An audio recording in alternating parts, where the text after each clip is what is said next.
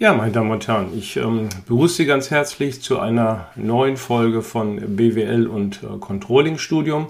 Und wir wollen uns heute mal mit dem BCG Produktportfolio befassen. Also zunächst einmal, was ist das überhaupt? Ähm, was versteht man darunter? Dann wollen wir uns anhand von einigen Anwendungsbeispielen mal die Möglichkeiten und ähm, Grenzen dieses äh, Instrumentes ähm, anschauen. Und äh, abschließend werden wir dann, wie Sie es gewohnt sind, eine kritische Würdigung dieses Instrumentes vornehmen. Ja, zunächst einmal, was ist äh, die BCG Produktportfolio? Ähm, es gehört zu den Portfolioanalysen, die findet man relativ häufig in der Betriebswirtschaftslehre in ganz unterschiedlichem äh, Kontext und äh, Funktionsbereichen. Ursprünglich äh, stammt die Portfolioanalyse aus der Analyse von Wertpapierinvestments und wurde dann auch relativ schnell übertragen auf andere betriebswirtschaftliche Felder. Und wo sie vielleicht mit die größte Bedeutung hat, ist im strategischen Marketing und im Marketing Controlling. Und äh, damit wollen wir uns äh, heute auch etwas näher befassen. Und die BCG Produktportfolio Matrix ist hier auch ein ganz prominentes Beispiel. Ja, ganz allgemein äh, gesagt, äh, die, die Port, äh, Portfolioanalyse ähm, als Instrument der strategischen Planung und ähm, Kontrolle.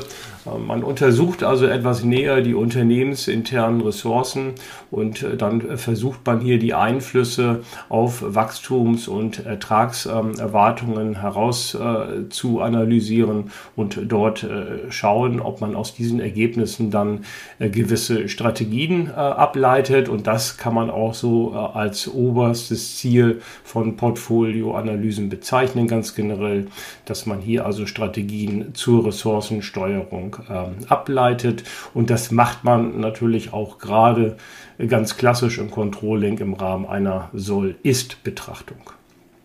Ja, die Analysefelder hatte ich schon gesagt. Ähm, der Hintergrund in der Betriebswirtschaftslehre ist äh, vielfältig, können ganz unterschiedlich sein. In der Regel befasst man sich hier mit einzelnen Geschäftseinheiten. Das können abgegrenzte Tochtergesellschaften sein. Das können allerdings aber auch Gebiete oder Einheiten sein, die rechtlich nicht selbstständig ähm, sind. Es können Marken sein, es können Kunden sein, Produkte oder sogar Produktgruppen, Technologien oder was auch immer ein hier so schönes einfällt. Die bekanntesten Beispiele sind neben der BCG Produktportfolio Matrix, die man klassischerweise als vier Felder Matrix dann äh, einsetzt und die auf Produkte oder Produktgruppen äh, zielt, gibt es noch das äh, Kundenportfolio, was auch häufiger in der Praxis Anwendung findet. Das ist dann allerdings eine neunfelder Matrix und die bezieht sich dann eben halt auf Kunden als Analysefelder. Ja, wie geht man generell vor bei der Portfolioanalyse? Äh, in der Regel bestehen ähm, Portfoliomodelle aus zwei wesentlichen Faktoren, die man auch als äh, sogenannte Erfolgsfaktoren ähm, bezeichnet. Äh, zunächst einmal ist es immer ein unternehmensexterner, umweltabhängiger Faktor, der im Rahmen einer Matrix in der Regel dann auf der vertikalen ähm, abgebildet ist. Und dann gibt es einen Faktor, der vom Unternehmen hingegen beeinflussbar ist oder zumindest in einem gewissen Rahmen beeinflussbar ist, die man dann in der Regel dann auf der horizontalen im Rahmen einer Matrix ähm, abbildet.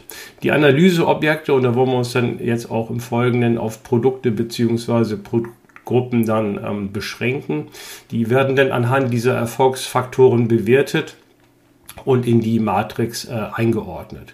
Und typischerweise äh, tut man das als Kreise unterschiedlicher äh, Größe. Und warum sind diese Kreise unterschiedlich groß? Weil sie dann etwas symbolisieren und hier stellen sie im Regelfall dann die Umsätze der Analyseobjekte, beispielsweise die Umsätze der betrachteten Produkte oder Produktgruppen dar. Ja, soweit erstmal äh, zum Generellen der Portfolioanalyse und jetzt kommen wir zum BCG Produktportfolio. Wie sieht hier die Konzeption ähm, aus? Äh, zunächst einmal, wofür steht äh, BCG? Die Abkürzung steht für Boston Consulting äh, Group. Es ist eine amerikanische Unternehmensberatung, ähm, die in den 60er Jahren des vorhergehenden Jahrhunderts gegründet äh, wurde. Und äh, das BCG Produktportfolio wurde dann ungefähr Anfang der 70er Jahre ähm, entwickelt ähm, schon etwas älter, dafür aber auch nach wie vor äh, relevant und gut einsetzbar in der Unternehmenspraxis. Ähm, das BCG-Produktportfolio hat auch einige Varianten im Rahmen der äh, Zeit ähm, dann auch ähm, erfunden und läuft teilweise auch unter anderen Namen. Äh, man kennt es beispielsweise auch als Marktanteils-, Marktwachstum-Portfolio, aber generell hat es sich eigentlich in der Praxis äh, durchgesetzt unter dem ursprünglichen Namen auch BCG-Produktportfolio. Ja, auch dieses Produktportfolio geht natürlich von zwei Erfolgsfaktoren äh, aus. Äh, zunächst einmal haben wir den äh, unabhängigen Faktor, der vom Unternehmen nicht beeinflussbar ist. Da nimmt man hier das äh, Marktwachstum ähm, heran und hinter dem Marktwachstum, so wie es hier auch in dem Konzept ähm, betrachtet wird, steht das Produkt-Lebenszykluskonzept. Mit dem werden wir uns im Folgenden noch etwas ähm, näher befassen. Und der zweite Faktor, der hier in die Matrix ähm, eingeht, ist der relative Marktanteil, der vom Unternehmen zumindest bedingt beeinflussbar ist und auch der relative Marktanteil, das heißt also relativ gesehen mein Marktanteil ähm, in Relation zu dem Marktanteil des größten oder der größten ähm, Konkurrenten. Auch da gibt es ein Konzept, was dahinter steht. Das nennt sich Erfahrungskurvenkonzept. Auch das werde ich gleich im Folgenden etwas näher darstellen. Ja, wir wollen anfangen mit dem ersten Erfolgsfaktor, das ist nämlich das Marktwachstum und eben halt mal kurz uns das Produkt Lebenszykluskonzept, das hinter der Abbildung dieses Faktors steht, etwas genauer anschauen. Ja, Produkt-Lebenszykluskonzept, was besagt das? Ja, vielleicht wie der Name auch schon äh, sagt, geht man bei diesem äh, Konzept oder Modell davon aus, dass ein Produkt, was äh, neu geschaffen wird, dann bestimmte Phasen durchläuft, bis es im Grunde genommen dann über die Zeit, was auch sehr lange dann äh, sein kann, dann äh, eingestellt ähm, wird vom Unternehmen, das heißt nicht weiter abgesetzt wird. Oder man kann auch als Alternative dran denken, dass dieses Produkt dann einen Relaunch erfährt und dann unter einem neuen Namen oder unter starker Modifikation dann wieder auf den Markt ähm, gebracht wird. Ähm, typischerweise unterscheidet man beim Produktlebenszyklus-Konzept fünf ähm, einzelne Phasen, die man äh, abtrennen kann, die man in der Regel dann äh, abbildet in einer äh, Grafik auf der X-Achse über die Zeit T. Äh, die erste Phase nennt man Einführungsphase. Die zweite Phase ist die Wachstumsphase. Die dritte Phase wird als Reifephase bezeichnet, die vierte Phase als Sättigungsphase und äh, die fünfte Phase wird dann als Degenerationsphase bezeichnet. Ja, dann kann man sich dann anschauen, wie verlaufen dann ganz bestimmte ökonomische Größen, wie beispielsweise der Umsatz, äh, der Grenzumsatz, äh, der Gewinn oder die Werbequote. Ähm, wie entwickeln die sich in diesen äh, einzelnen Phasen und dort werden also idealtypische ähm, ja, Verläufe gekennzeichnet, die wir uns jetzt auch einmal näher anschauen äh, wollen. Ähm, wir beginnen mit der Entwicklung des Umsatzes über die äh, gesamten fünf Phasen und der Umsatz kann man ungefähr so darstellen als so ein umgekehrtes U, was so ein bisschen in Richtung Normalverteilung ähm, geht, allerdings deutlich äh, bauchiger ist. Und man geht jetzt erstmal davon aus, dass wenn wir mit einer Produktentwicklung starten, haben wir natürlich erstmal noch keinen ähm, Umsatz. Der steigt dann nach einer gewissen Entwicklungszeit dann eben halt äh, relativ stark an und findet dann sein äh, Maximum ungefähr so in der Hälfte der äh, Sättigungsphase. Anschließend geht der Umsatz dann wieder ziemlich stark ähm, zurück, sodass er dann irgendwann auf die Degenerationsphase äh, trifft mit dem Wert von null, wenn man eben halt vor der Entscheidung steht, dieses äh, Produkt dann wieder vom Markt zu nehmen oder ein Relaunch zu unterstellen. Ja, der Grenzumsatz hat ebenfalls einen umgekehrt U-förmigen äh, Verlauf, äh, verläuft dann aber typischerweise äh, vorgelagert vor der Umsatzkurve. Auch er startet beim Zeitpunkt 0 und steigt dann ziemlich stark, findet dann sein Maximum aber ungefähr dann ähm, am Endpunkt T2, nämlich von der Wachstumsphase und sinkt dann relativ stark und äh, trifft dann auf die X-Achse auf den Punkt 0 ungefähr in der Mitte der Sättigungsphase. Das ist nämlich genau der Punkt, wo die Umsatzkurve ihr Maximum hat. Ähm, ja, was ja uns als Betriebswerte am meisten interessiert, wie sieht es eigentlich dann mit der ähm, Gewinnentwicklung ähm, aus? Auch die hat so, naja, etwas modifizierten, umgekehrt U-förmigen Verlauf. Äh, allerdings verläuft sie deutlich flacher als äh, die Umsatzkurve und die Kurve des äh, Grenzumsatzes. Ähm, in der Einführungsphase wird man in der Regel keinen Gewinn erwirtschaften. Dann kann man ja froh sein, wenn man erstmal Umsatz ähm, hat. Man muss auch viel investieren in ein ähm, Produkt. Deswegen ist in der Einführungsphase eben halt der Gewinn negativ. Und äh, bei einem guten, erfolgreichen Verlauf äh, beginnt dann in der Wachstumskurve eben halt ähm, die schwarzen Zahlen zu schreiben und ähm, wir haben dann im Grunde genommen am Ende äh, von der Wachstumsphase dann unseren höchsten ähm, Gewinnpunkt, der im Grunde genommen identisch ist mit dem Maximum des äh, Grenzumsatzes. Ja, dann macht man über die Reife- und Sättigungsphase dann im Grunde genommen ähm, laufend ähm, Gewinne. Ja, ich will jetzt nicht sagen im Schlaf, aber man hat seine Hausaufgaben ähm, gemacht, was die Produktion und den Absatz und das Marketing eben angeht und ähm, das Produkt wird, sofern es denn vom Kunden gut angenommen ähm, wird, ähm, dann auch äh, erfolgreich auf dem Markt ähm, abgesetzt. Ja, wenn man dann in die Sättigungsphase dann eines Produktes langsam kommt, dann merkt man eben halt, äh, Stichwort Grenzumsatz, dass man immer mehr in das Produkt dann äh, reinstecken äh, muss, um es um Markt zu vertreiben. Entweder wenn die Kunden nicht mehr so viel Lust auf das Produkt haben oder auch eine Menge von Konkurrenten mittlerweile auf den Markt ähm, aufgetreten sind, wo wir im Grunde genommen sagen, da können wir dann nicht mehr mithalten und wir fangen dann langsam an, kein Geld mehr zu verdienen.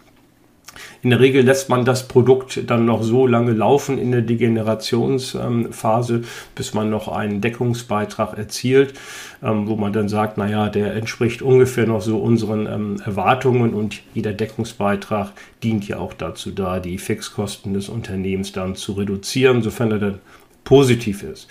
Ja, und dann irgendwann wird man dann entscheiden, nee, das geht jetzt nicht mehr weiter, spätestens wenn der Deckungsbeitrag dann negativ wird und dann wird das Produkt eben eingestellt oder einem Relaunch unterzogen. Ja, wir wollen noch einen Blick ähm, auf die Werbequote ähm, werfen, denn die spiegelt ja im Grunde um die Kosten für unsere gesamten Marketingaufwendungen ähm, äh, wieder. Und die läuft natürlich etwas anders als äh, die anderen äh, drei Kurven. Gerade in der Einführungsphase, der Investitionsphase muss ich natürlich viel Marketing und Werbung äh, machen und muss dafür auch Geld in die Hand äh, nehmen. Und in dem Augenblick, wenn ich einen positiven Verlauf unterstelle des ähm, Produktes, dann kann ich nachher in der Wachstumsphase anfangen, diese Werbemaßnahmen dann ähm, zu reduzieren. In der Sättigungsphase wird man sicherlich nochmal eine leichte Erhöhung dann erfahren, ähm, weil man eventuell sich dann äh, gegen andere Konkurrenten durchsetzen muss oder unsere Kunden wieder von dem ähm, guten Qualitäten des Produktes überzeugen ähm, muss. In der Degenerationsphase ist so ein bisschen so die Frage, ob man dann äh, irgendwann überlegt, ja, steigere ich jetzt noch meine äh, Marketingmaßnahmen immer mehr oder lasse ich es einfach sein und stelle sie dann ein, wenn es zur Produktaufgabe kommt. Ja, das erstmal so zum idealtypischen Konzept des äh, Produktlebenszyklus, das ähm, eigentlich auch davon ausgeht, dass wir hier auch immer ein äh, Marktwachstum haben, zumindest äh, in den ersten zwei, drei Phasen und irgendwann kommt es dann so ab dem Sättigungspunkt dann eben zu einem schrumpfenden äh, Markt und man muss sich dann überlegen, wie lange man auf diesem schrumpfenden Markt noch mithalten möchte mit seinem Produkt. Ja, wir kommen kurz zur kritischen äh, Würdigung des Produktlebenszyklus-Konzeptes. Und da finden wir doch äh, eine Menge Kritikpunkte. Äh, das ist ja ein idealtypisches Modell zunächst einmal, das im Grunde genommen einen geringen Erklärungsbeitrag ähm, liefert, da die Phasenabgrenzung, die jetzt hier gerade so idealtypisch dargestellt worden sind, ex ante für ein Produkt nicht möglich sind, genau abzugrenzen. Äh, allerdings muss man dem gegenhalten, ex post ist das natürlich möglich. Ich kann mir ex post empirisch ähm, ähm, anschauen, ähm, wie das Modell im Grunde genommen für mein äh, Produkt ähm, ausgesehen hat, ähm, was ich dann vor Jahren mal auf den äh, Markt ähm, gebracht habe. Also von daher kann man schon sagen, dass es eine Entscheidungshilfe zur Situationsanalyse ist, allerdings ex post und nicht ex ante ja, je innovativer mein äh, Produkt ist, das ich ähm, betrachte, desto äh, weniger äh, habe ich auch konkrete Prognosegrößen. Ähm, Im Zweifel habe ich gar keine, weil das Produkt, äh, das ich hier habe, ist vielleicht sehr innovativ, hoher Innovationsgrad und ich habe kaum vergleichbare ähm, Zahlen. Also von daher ist das auch zur Planung kaum ähm, geeignet. Und je nach Betrachtungsgegenstand, ob ich jetzt hier ein einzelnes Produkt im Beispiel oder eine Produktgruppe äh, dann betrachte, dann sind auch schon wieder eventuell ganz andere Aussagen äh, möglich und verschieben sich vielleicht auch wieder die einzelnen Phasen und eventuell auch die die Gewinnentwicklung und auch insbesondere vielleicht die Entwicklung ähm, der Werbequote hat dann einen ganz anderen Verlauf. Grundsätzlich kann man aber sagen, und das ist vielleicht auch deutlich geworden, ähm, dass es ein gutes gedankliches Modell zur Produktbetrachtung ist, eines Produktes, das also über seinen gesamten Lebenszeitraum ähm, läuft. Also von daher kann man zumindest sagen, dass ein gewisser Erklärungsbeitrag dann doch gegeben ist ähm, für das Modell. Und äh, wenn man ein kleines Fazit äh, ziehen möchte, dann kann man schon sagen, dass das Produktlebenszyklus-Konzept ähm, geeignet ist zur Beschreibung von wachsenden und dann, wenn Sie an den zweiten Teil denken, dann auch an die schrumpfenden Märkte. Ja, wir sind beim zweiten Erfolgsfaktor des BCG-Produktportfolios. Das ist der relative Marktanteil, also mein Marktanteil ähm, im Verhältnis zu dem Marktanteil meines stärksten Konkurrenten oder der stärksten Konkurrenten. Und dahinter steht das Erfahrungskurvenkonzept. Und was besagt das Erfahrungskurvenkonzept? Ähm, das beschreibt den Zusammenhang äh, zwischen Stückkosten und äh, der kumulierten äh, Produktionsmenge. Und ähm, man geht hier bei diesem Modell davon aus, dass diese beiden Größen Stückkosten auf der Ordinate abgebildet und die kumulierte Produktionsmenge auf der Abszisse abgebildet, äh, dass die einen negativen ähm, Verlauf ähm, aufweist. Und äh, warum ist das so? das liegt daran, wenn Sie ein Produkt äh, produzieren und mit den ersten Einheiten dann anfangen, dann äh, sammeln Sie Ihre Erfahrungen, ähm, was Sie dann vielleicht in Zukunft besser machen können unter den gewissen äh, Bedingungen, die Sie dann eben halt haben in ihrem Produktionsprozess und dann werden sie effizienter und das sorgt dann dafür, dass ähm, über die kumulierte Menge ähm, gesehen dann die ähm, Stückkosten äh, dann sinken pro Menge pro oder pro Mengeneinheit genau zu sagen. Da gibt es so unterschiedliche ähm, Modelle. Es gibt ein Modell, die sagen, sie können in dem Augenblick dann die Stückkosten pro produzierter kumulierte Menge um 20 Prozent äh, senken. Und ähm, es geht hin sogar, dass man sagt, naja, man schafft es vielleicht sogar bis zu ähm, 30 äh, ähm, Prozent. Dazwischen wird sicherlich auch äh, dann im Grunde genommen in der Praxis ähm, diese äh, Erfahrungskurven dann auch äh, liegen, die gesammelt werden im Produktionsprozess. Ja, auch dieses äh, Modell äh, der Erfahrungskurve oder der Erfahrungskurven, wenn man so will, ist äh, nicht ähm, ohne Kritik. Zunächst einmal muss man festhalten, dass der Zusammenhang von Stückkosten und kumulierter Produktionsmenge, dieser negative Verlauf, auch empirisch belegt ist und auch für unterschiedliche Branchen schon einmal untersucht ähm, worden ist. Allerdings ist natürlich dieser Erfahrungskurveneffekt keine Gesetzmäßigkeit.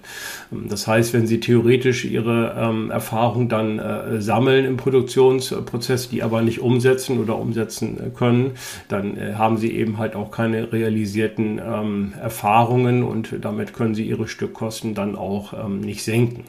Dient aber auf jeden Fall dazu, dass Sie Ihre Potenziale, wo Sie eventuell Effizienzsteigerungen in der Produktion haben, dass Sie die äh, auch dann aufzeigen ähm, können.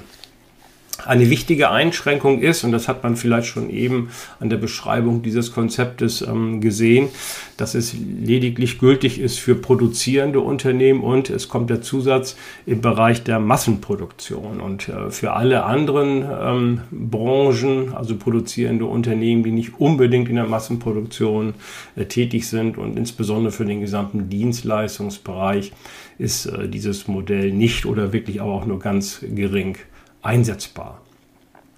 Der Erfahrungskurveneffekt ist natürlich auch abhängig vom ähm, Marktumfeld. Ähm, der wird hier in der Betrachtung völlig äh, außen vor ähm, gelassen. Das heißt, was machen die Konkurrenten? Kommt es zu Nachfrage? Ähm, äh, Schwankungen, kommen neue Technologien auf den, auf den Markt, die im Grunde genommen für ihren Produktionsprozess dann nicht einsetzbar sind, beziehungsweise es viel zu teuer erstmal für sie ähm, wäre, sich dieser neuen Technologie zuzuwenden. Alles das wird hier nicht ähm, betrachtet. Also von daher ist das ein sehr statisches ähm, Konzept und das ist auch nur sehr begrenzt dann äh, zur strategischen äh, Steuerung äh, einsetzbar. Das heißt, können Sie im Grunde genommen ähm, Ihre äh, Stückkosten, die Sie dann reduzieren, können Sie die dann im Grunde genommen an Ihre Kunden weitergeben, ja oder nein? Das ist dann immer so ein bisschen die Frage. Letztendlich äh, ist aber auch dieses Erfahrungskurvenkonzept ähnlich wie das Produkt-Lebenszyklus-Konzept ein gutes gedankliches Modell, das äh, dann auch als Indikator dienen kann für die Höhe des äh, Cashflow-Zuflusses. Ja, nachdem wir jetzt unsere beiden Erfolgsfaktoren, die in die BCG Produktportfolio Matrix ähm, eingehen, jetzt dargestellt haben, wollen wir uns jetzt mal mit dem, der Matrix als solches betrachten. Und ähm, was man hier auf den ersten Blick sieht oder hört, ist äh, das ideale in Anführungszeichen BCG Produktportfolio. Ähm, ähm, den relativen ähm, Marktanteil, der ist dann hier, wenn Sie wollen, auf der Matrix dann in der horizontalen abgebildet. Und es ist ja klassischerweise eine 2x2, sprich 4 Felder Matrix. Das heißt, der relative Marktanteil wird hier unterteilt in die beiden Felder niedrig und hoch. Ja, das Marktwachstum wird dann äh, dementsprechend abgebildet auf der vertikalen und auch da sind es dann wiederum äh, zwei Felder. Unten das Feld niedrig und oben das Feld hoch und schon hat man so, seine 2x2 Matrix dann auch schon ähm, aufgebaut. Ja, wir haben insgesamt dann aus dieser Matrix ähm, vier Felder und äh, die werden wir uns im Einzelnen mal ähm, anschauen. Ähm, da steht für die BCG Produktportfolio bestimmte Begriffe und auch dann Umsätze für einzelne Produkte dann da, die idealerweise in der Matrix abgebildet werden und die man dann nach Möglichkeit auch in der Praxis im Rahmen seiner eigenen Preis- oder Produktstrategien dann verfolgen sollte. Ja, ich fange mal mit dem äh, Feld ähm, an, was Sie ähm, links ähm, oben sehen. Ähm, da finden Sie den Begriff Question Mark und das spiegelt eigentlich auch dieses äh, Produkt, das sich in diesem Feld befindet, äh, ganz gut ähm, wider. Da handelt es sich um junge Produkte, die im Grunde genommen auch am Anfang ihres Produktlebenszyklus stehen und äh, wo die Stückkostenproduktion dann auch noch entsprechend ähm, hoch ist. Und im Grunde genommen wissen sie gar nicht, ähm, wohin sie mit diesen Produkten kommen. Also gerade wer sich im innovativen Bereich etwas auskennt, weiß, dass viele Innovationen, also über den Daumen, scheitern dann acht bis neun von zehn und ja, die ein bis zwei, die überleben dann und von denen kann man dann auch vielleicht gut leben in den ähm, nächsten Jahren. Aber welche das sind von den zehn, weiß man kaum. Gehen wir jetzt mal von dem erfolgreichen Fall aus. Der, das Question Mark hat im Grunde noch gar keine oder sehr wenige äh, Umsätze. Und wenn es eben halt äh, zur Markteinführung kommt und man kommt dann so langsam in die Wachstumsphase, dann wandert äh, dieses ähm, Produkt eben in das Feld rechts oben, das gekennzeichnet ist durch hohen Marktwachstum und einen hohen relativen ähm, Marktanteil und man beginnt dann im Grunde genommen in der Wachstumsphase zum einen äh, Geld zu verdienen ähm, und ähm, zum anderen ist es auch so, dass es zu einer Senkung dann der ähm, Stückkosten ähm, kommt mit der kumulierten Menge und im Zeitablauf. Ja, die Produkte in diesem Feld bezeichnen wir als äh, starr. Und ähm, wenn man die Entwicklung so weitergehen äh, möchte im Rahmen des äh, Produktlebenszykluskonzeptes, dann wandert man in das Feld rechts unten, das gekennzeichnet ist durch ebenfalls einen hohen relativen Marktanteil, aber nur noch ein niedriges Marktwachstum.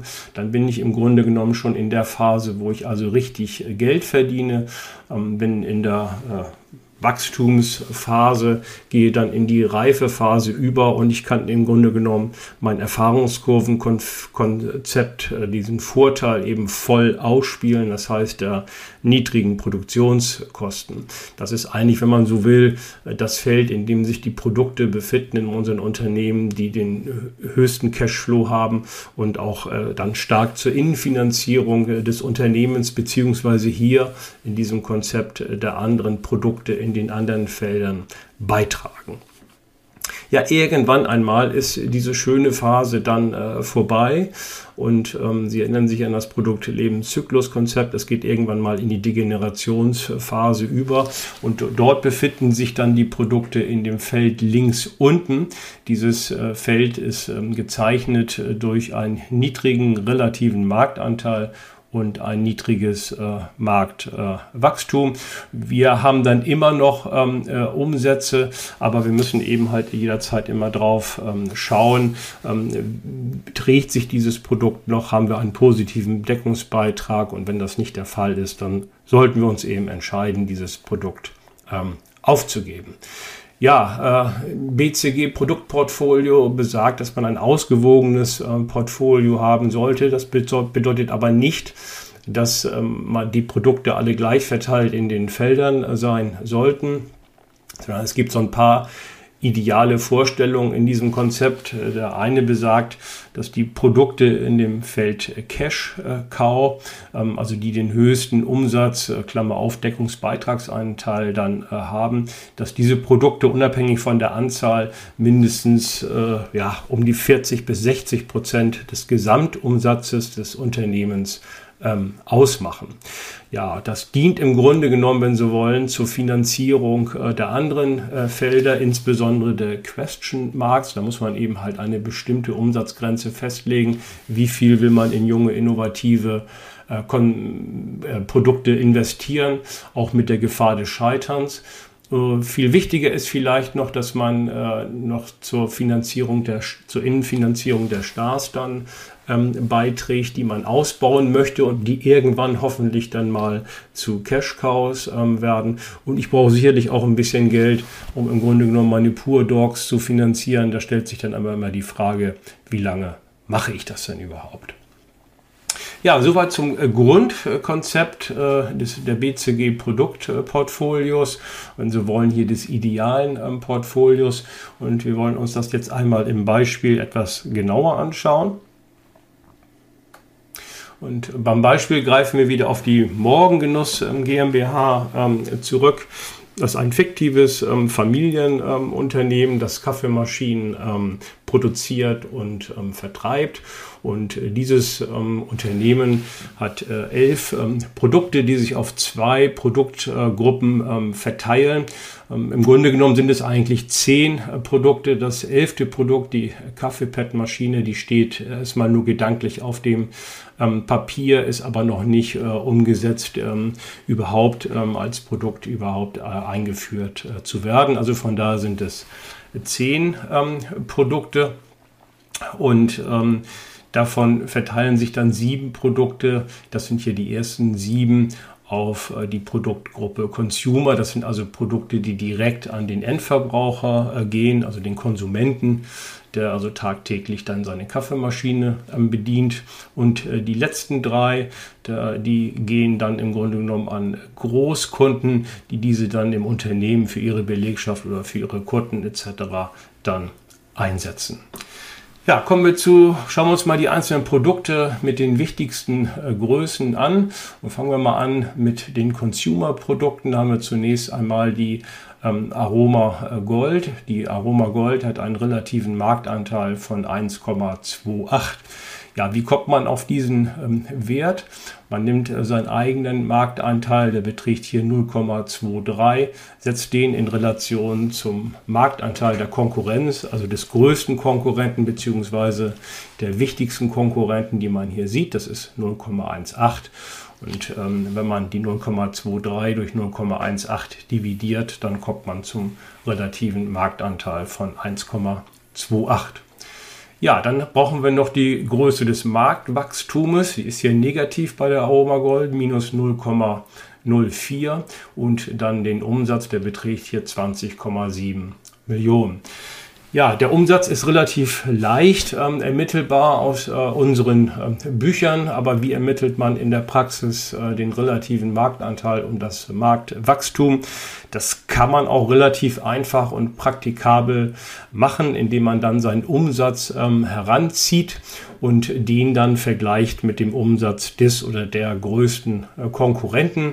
Und dann kann man relativ schnell hier auch diese Größe von 1,28 ermitteln. Und äh, den Umsatz oder den eigenen Umsatz kann man auch heranziehen zur Ermittlung des Marktwachstums. In dem Augenblick, wenn wir den Umsatz unserer Periode eben halt vergleichen mit dem Umsatz der Vorperiode und daran eben halt diese Größe dann auch ermitteln können. Das ist ein relativ einfaches und pragmatisches Vorgehen, das aber im Rahmen der strategischen äh, Planung und Kontrolle, was wir ja hier im Grunde auch ähm, machen, auch ähm, durchaus sinnvoll und zielführend ist. Ja, wir schauen uns noch die anderen äh, Produkte der Morgengenuss GmbH an. Im Bereich Consumer haben wir noch die Bürogenuss mit einem relativen Marktanteil von 1,2 einem Marktwachstum von 0,02 und einem Umsatz von 17,4 Millionen Euro. Dann kommt die Espresso mit einem relativen Marktanteil von 0,55, einem Marktwachstum von 0,7 und 0,07, Entschuldigung, und einem Umsatz von 33,3 Millionen. Dann haben wir noch die Student mit einem relativen Marktanteil von 1,5, einem Marktwachstum von minus 0,03 und einem Umsatz von 6,8 Millionen. Dann kommt die Aroma Deluxe mit einem relativen Marktanteil von 0,1, einem Marktwachstum von minus 0,03 und einem Umsatz von 2,5 Millionen Euro. Dann haben wir noch die Nummer 1 mit einem relativen Marktanteil von 0,63, einem Marktwachstum von minus 0,02 und einem Umsatz von knapp 1,6 Millionen Euro. Ja, schlussendlich haben wir noch die Geysir mit einem relativen Marktanteil von 0,45, einem Marktwachstum von 0,02 und einem Umsatz von lediglich 574.000 Euro. Ja, schauen wir uns noch die äh, drei Produkte an, die für die Großkunden gedacht sind. Da ist zunächst einmal die Café de Paris mit einem relativen Marktanteil von 1,5, einem Marktwachstum von 0,05 und einem Umsatz von 16,5 Millionen. Dann kommt die Großküche mit einem relativen Marktanteil von 1,4, mit einem Marktwachstum von 0,01 und mit einem Umsatz von 23,4 Millionen Euro. Und die äh, Einbauküche mit einem relativen Marktanteil von 0,13, einem Marktwachstum von minus 0,05 und mit einem Umsatz von 2,6 Millionen Euro. Ja, wenn man jetzt diese Daten zusammengetragen hat und wie gesagt mit dem Umsatz kann man im Grunde genommen äh, alles ganz gut ähm, erschließen, beziehungsweise wenn man dann auch den Umsatz äh, hat seiner stärksten äh, Konkurrenten, was ja der Regelfall ist, dann kann man auch ziemlich schnell aus diesen Daten dann eine BCG Produktportfolio Matrix ähm, erstellen. Die schauen wir uns jetzt mal an. Ja, wenn wir jetzt hier äh, erstmal die Matrix aufspannen mit relativem Marktanteil auf der sozusagen horizontal und dem Marktwachstum auf äh, der vertikalen und unsere 2x2 Matrix dann bauen, dann ist ja die erste Entscheidung erstmal, wo ziehen wir denn überhaupt ähm, die Grenzen? Und äh, man kann das theoretisch ganz einfach machen, wenn man sich den relativen Marktanteil ähm, betrachtet und zieht dann die Grenze bei 1,0 äh, und dann sagt, naja gut, in dem Augenblick, wenn ich einen relativen Marktanteil größer 1 habe, dann bin ich im hohen Bereich und wenn der kleine 1 ist, dann bin ich eben halt im niedrigen Bereich. Und ähm, den relativen Marktanteil können wir ähnlich gut abgrenzen.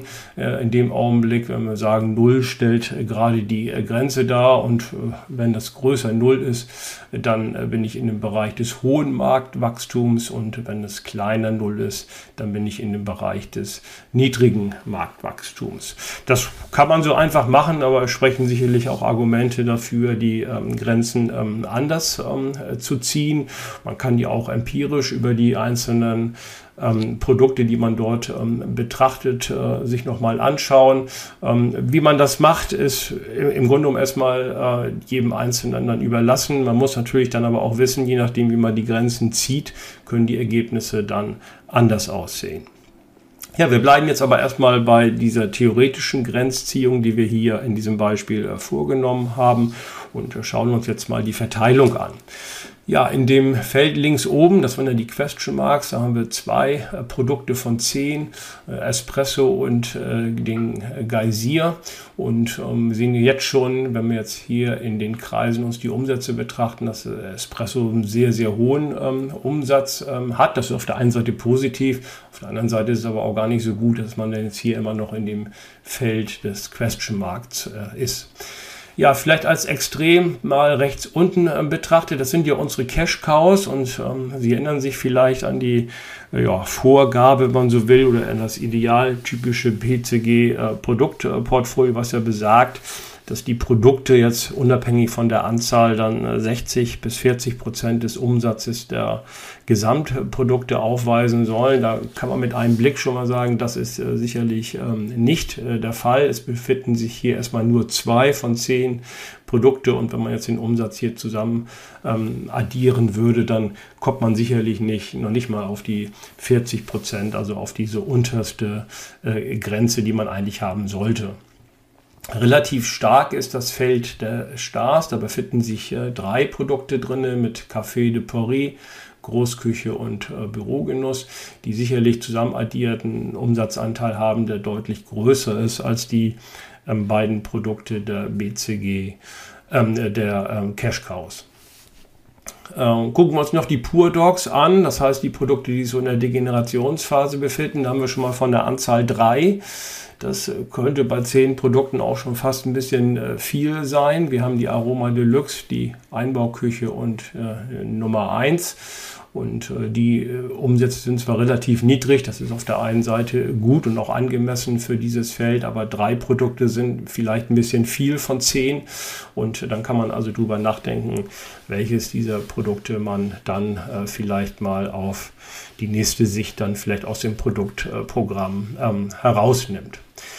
Ja, eigentlich ist in dem Augenblick so ähm, die Vorgehensweise beim BCG-Produktportfolio erstmal beendet und ähm, wie ich jetzt eben halt schon dargestellt habe, kann man dann gewisse Strategien jetzt hieraus ableiten, welche Produkte man versucht weiter auszubauen, wie beispielsweise Espresso, die sich vielleicht sehr gut entwickelt hat, die man vielleicht relativ schnell zu den äh, Stars bringt.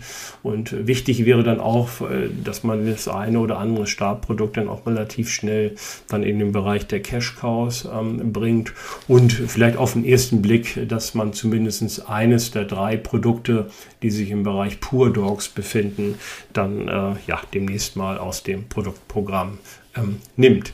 Ja, die Betrachtung wäre hier eigentlich zu Ende, aber ich will Ihnen zumindest noch zwei Modifikationen dann äh, anbieten, ähm, die man auch in der Praxis verfolgen ähm, sollte, die wieder etwas aufwendiger ähm, dann natürlich sind als diese schnelle vielleicht ähm, Betrachtung ähm, im strategischen Bereich, aber auch im Controlling haben wir einmal einen Blick auch auf das Operative.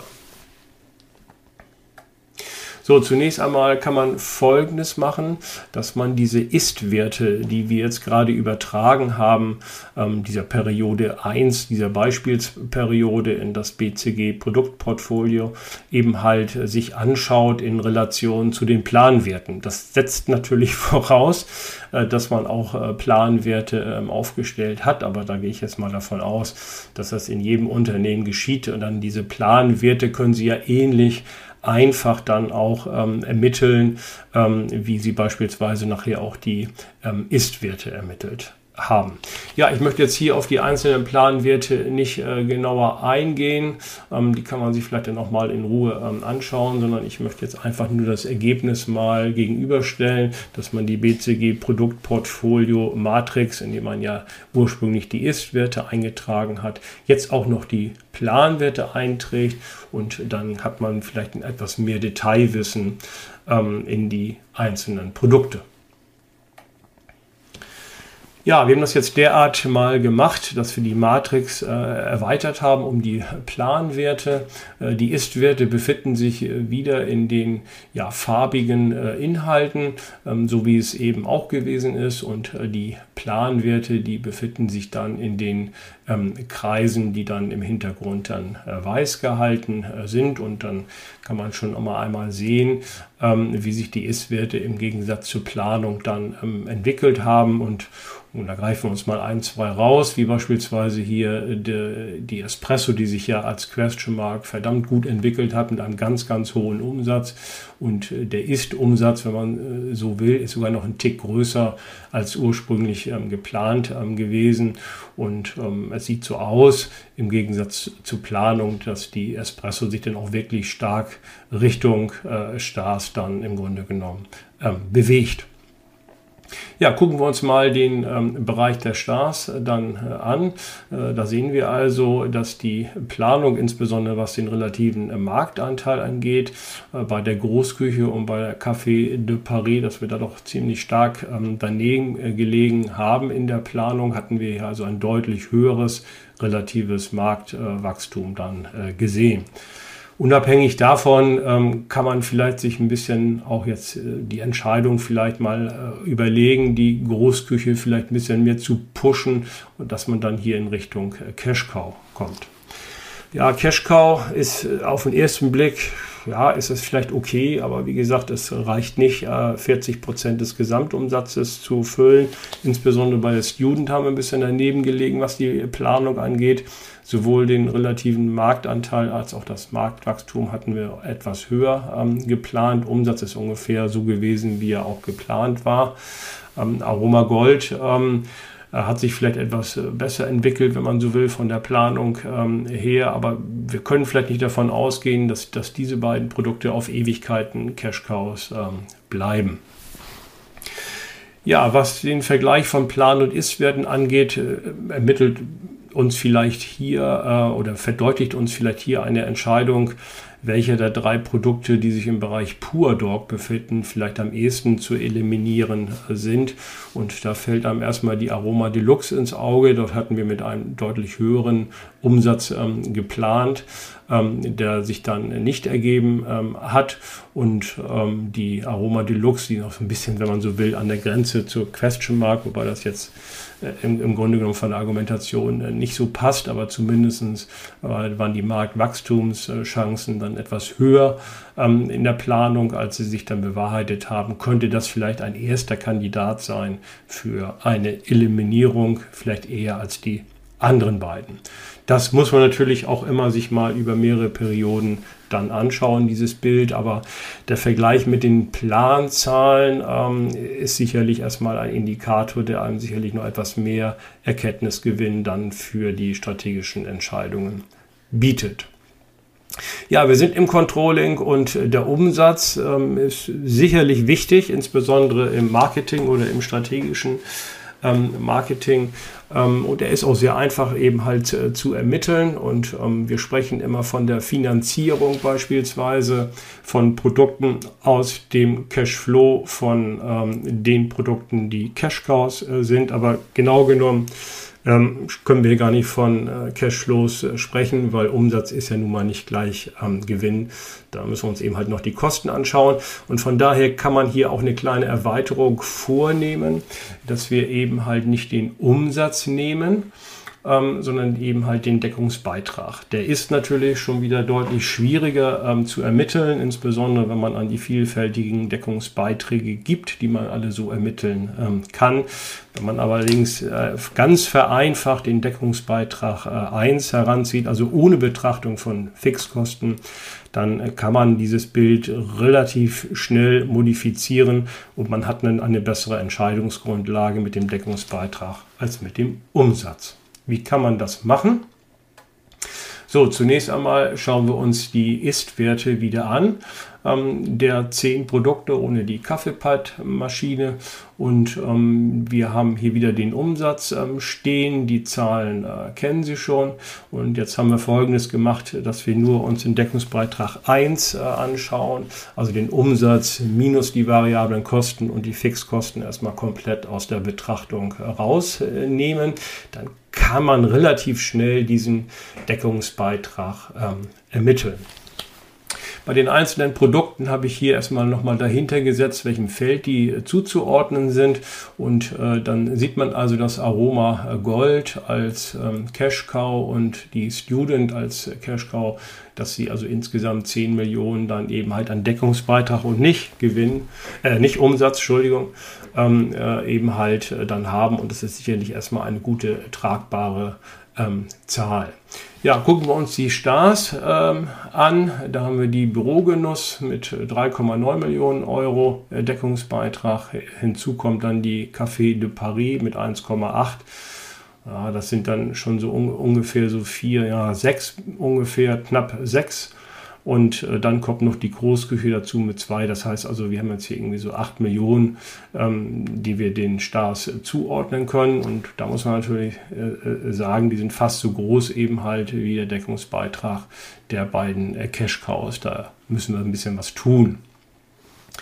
Ja, schauen wir uns ähm, die Question Marks an und ähm, das hatten wir auch gesehen schon bei dem Umsatz, aber insbesondere bei dem Umsatz der äh, Question Marks, die können natürlich stark differieren vom Deckungsbeitrag. Der kann natürlich gerade in der Einführungsphase dann äh, negativ äh, sein und bei der Espresso haben wir hier auch ein ähm, deutlich positives Ergebnis von 4,5 Millionen Euro Deckungsbeitrag, der uns also wirklich signalisiert, dass dieses Produkt eben halt sehr gut angenommen wird am Markt und dann wahrscheinlich auch zusehends dann auch in die Wachstums- und Reifephase gebracht werden muss. Äh, auf der anderen Seite ähm, haben wir eben halt hier noch den Geysir mit 41.000. Ist das jetzt nicht nennenswert, aber immerhin auch eine positive Größe. Muss man ja nicht haben, den sollte man noch mal weiter ähm, e-, entwickeln und sich anschauen und äh, nicht auf jeden Fall jetzt noch nicht aufgegeben werden sollte. Ja, gucken wir uns die äh, Pure Dogs an. Da haben wir einmal die Aroma Deluxe, so ein bisschen eben im Plan ist Vergleich beim, beim Umsatz ein bisschen rauskristallisiert als Streichungskandidat, hat also einen Deckungsbeitrag von minus 1,1 Millionen ähm, Euro. Äh, die Nummer 1, ähm, vergleichsweise kleiner beim Umsatz, hat nur in Anführungszeichen einen negativen Deckungsbeitrag von 136.500. Und auch bei den Ist-Werten ist die Einbau Küche, unser letzter Pur Dog, negativ mit minus 64.000 Euro. Also, dass drei Produkte von zehn dann einen negativen Deckungsbeitrag ähm, aufweisen, ist natürlich nicht schön. Und äh, wenn sich das im Zeitablauf so weiter darspiegelt, dann müssen wir, glaube ich, relativ schnell dort äh, zu einer Produkteliminierung kommen. Und da bietet sich erstmal einfach nur auf den ersten Blick die Aroma Deluxe an, weil sowohl der Deckungsbeitrag hier dann in Relation am höchsten negativ ist. Ja, wenn wir jetzt diese Ist-Werte, also die Deckungsbeiträge, auch hier wiederum mal vergleichen mit den Planwerten, äh, ähm, was man jetzt hier in dieser ähm, Tabelle ähm, ganz äh, gut äh, sieht. Dann haben wir die ähm, Deckungsbeiträge hier farbig ähm, markiert. Das heißt, wir haben also die grünen Planwerte, das äh, signalisiert, dass die Ist-Werte höher gewesen sind als die Planwerte. Und äh, dann haben wir den umgekehrten Fall hier in Rot, dass die Ist-Werte niedriger gewesen sind als die Planwerte. Und da kann man sich zumindest schon mal ein bisschen freuen, dass die Aroma Gold und die Student, die hatten wir sogar in der Planung etwas niedriger gesehen, die haben sich also deutlich ähm, positiver ähm, entwickelt und äh, zumindest hatten wir in der Planung auch angenommen, dass wir bei den äh, Pure Dogs im Grunde genommen, bei der Nummer 1 hatten wir noch einen positiven ähm, Betrag angenommen und ähm, bei der Einbauküche, ähm, hatten wir einen ja, minimal negativen Betrag ähm, angenommen und ähm, bei der Aroma äh, Deluxe hatten wir minus 210.000 ähm, angenommen. Das hat sich also aber deutlich äh, schlechter entwickelt, nämlich deutlich sogar mit 1,1 Millionen Euro dann bei den Ist-Wirten negativer Deckungsbeitrag. Also so kann man im Grunde genommen, äh, ich sag mal, die BCG Produktportfolio so ein bisschen erweitern, um den Deckungsbeitrag als Entscheidungsgrundlage für strategische Entscheidungen zu nehmen und nicht immer einfach nur auf den Umsatz ähm, zu schauen. Der ist natürlich immer sehr einfach auch zu ermitteln, aber ich glaube, die variablen Kosten zu ermitteln ist dann auch in der heutigen äh, Zeit, Stichwort Digitalisierung, auch nicht mehr so das ganz große Problem, sodass man also hier vielleicht eine bessere Entscheidungsgrundlage hat, als einfach nur in Anführungszeichen den Umsatz zu nehmen, so wie es historisch dann mal vorgegeben wurde bei diesem Konzept. Ja, wir äh, schauen uns jetzt äh, abschließend noch die Vorteile des BCG Produktportfolios ähm, an. Zunächst einmal, das glaube ich deutlich geworden, die Anschaulichkeit und auch der damit verbundene hohe Kommunikationswert. Sie können also hier im Grunde mit, mit Ihrem ganzen Team, den Marketingleuten, Produktionsleuten, sofern Sie die auch dabei haben wollen oder auch vielleicht sollten Sie auch dabei sein, dass Sie also hier mit den Funktionsbereichsverantwortlichen hier ganz gut diskutieren ähm, können. Die äh, Operationalisierung der Erfolgsgrößen ist einfach. Sie brauchen nur den Umsatz oder gegebenenfalls auch die Deckungsbeiträge 1 und ähm, die dann vielleicht auch noch ähm, erweitert um die Plangrößen. Die Erfolgsfaktoren dieses Konzeptes sind empirisch häufig überprüft, sodass man also den Einfluss der Erfolgsfaktoren auf den Cashflow als auch gesichert annehmen kann. Ja, kommen wir zu den Nachteilen und da sehen wir einige, die vielleicht auch schon jetzt im Rahmen der Beispielsbetrachtung ähm, ersichtlich geworden sind. Der Erklärungsgehalt auf den Cashflow erfolgt nur über die zwar zwei gesicherte, aber es sind eben halt nur zwei Dimensionen und diese 2x2 Matrix ist natürlich sehr, sehr vereinfachend und teilweise dann vielleicht auch etwas zu weit weg von der Realität Ihres Unternehmens. Die Ermittlung des Marktanteils und Abgrenzung des Marktwachstums ist eine Definitionsfrage und die hängt immer davon ab, was ist eigentlich mein relevanter Markt, was sind meine Produkte, die ich hier sehe, was sind die Produktgruppen, was ist mein stärkster Konkurrent. Diese Frage ist manchmal gar nicht so einfach zu beantworten. Ja, Sie erinnern sich äh, an die Aussage des Konzeptes, dass äh, 40 bis 60 Prozent äh, des Umsatzes der Cash Cows eben halt dann verwendet werden äh, sollten, ein Teil, um eben halt auch die äh, anderen Produkte der anderen Felder mit zu finanzieren. Das heißt, wir haben hier eine reine Infinanzierungssicht. Äh, Fremdkapital wird hier komplett ausgeblendet. Ausgeblendet wird auch die Konkurrenz. Zwar haben wir den stärksten Konkurrenten oder die stärksten Konkurrenten über den Umsatz hier äh, drinne. Was die aber machen und tun, wenn wir eventuell gewisse Preisstrategien oder Kostenstrategien vornehmen und die eventuell darauf reagieren oder auch sicherlich darauf reagieren, ähm, das kommt hier in der Betrachtung, wird hier nicht mit einbezogen. Die Abgrenzung der Produkte ist aufgrund von Verbundbeziehungen schlecht oder nur sehr schwer möglich. Und gerade wenn Sie sich vielleicht eben halt das Beispiel anschauen, mit den, äh, ja, es waren glaube ich sieben Produkte sogar, die im Bereich äh, Consumer äh, gewesen sind, die werden natürlich, was die Produktion und auch was den Absatz wahrscheinlich äh, angeht, dann vielfältige Verbundbeziehungen äh, haben. Und die werden hier im Grunde auch nicht mit berücksichtigt. Die gehen nur als einzelne Produkte, unabhängig davon quasi, wie sie sie die anderen produzieren oder absetzen, in die Betrachtung mit ein. Die Abgrenzung der Quadranten für einzelne Produkte ist fraglich. Wir haben ja im Grunde genommen bei uns in der Matrix äh, zehn Produkte reingesetzt, ne, die aus zwei Produktgruppen kommen und für sich vielleicht schon äh, als einzelne Produkte betrachtet werden müssen.